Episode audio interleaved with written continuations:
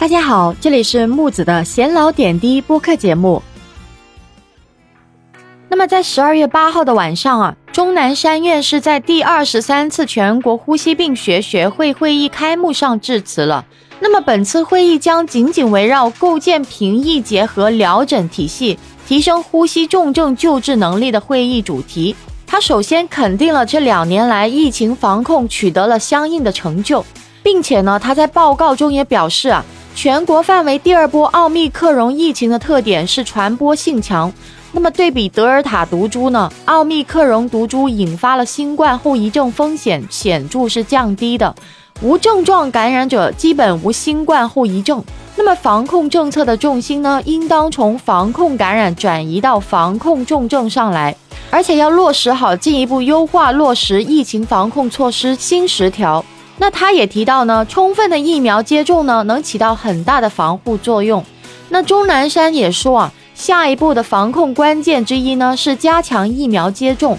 特别是一种疫苗的效果会更好。他进一步表示呢，可以用同种疫苗继续加强免疫，用一种疫苗加强免疫，效果明显提高。那重点加强老年人及脆弱人群的免疫接种，加强医护人员的疫苗保护，还有加速研发及审批鼻喷和吸入型疫苗。那另外呢，他还说啊，奥密克戎感染不可怕，百分之九十九可以在七到十天内完全恢复。那么重点应该放在防护重症上面，要做好自我保护，定点医院还有医护人员的保护。那么另外呢，钟南山还表示啊，现在新冠疫情是一直还没有停止的，在我国不同的地方还陆续有出现。那现在应该如何正确看待奥密克戎引起的情况呢？我们不能完全用两年前的一些方法了，因为呢，现在的病毒感染传播性特别的强，而且呢，致病率大大减弱了。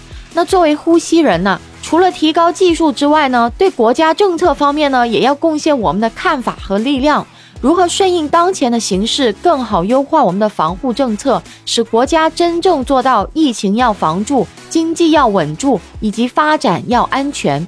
那么说到这里啊，抗疫疫情新十条政策有一条关于进一步优化学校疫情防控工作的内容是备受学生和家长关注的，其中呢也提到啊，各地各校要坚决落实科学精准防控要求。对于没有疫情的学校，要开展正常的线下教学活动；校园内超市、食堂、体育馆、图书馆等要正常开放。有疫情的学校要精准划定风险区域，风险区域外仍要保持正常的教学、生活等秩序。不过呢，就在新十条发布当天呢，还有学校因为一名学生感染，全校上网课。那么，随着这个社会全面步入正常化，学校应该如何正确、科学、精准防控？也关系到了背后的千家万户个家庭了。那么木子觉得呢？现在这种情况啊，学校的疫情防控，一方面是要加快和加强这个免疫啊，尤其是陆续加强这个疫苗接种。那么另外一方面呢，就是要对学生要加强防护，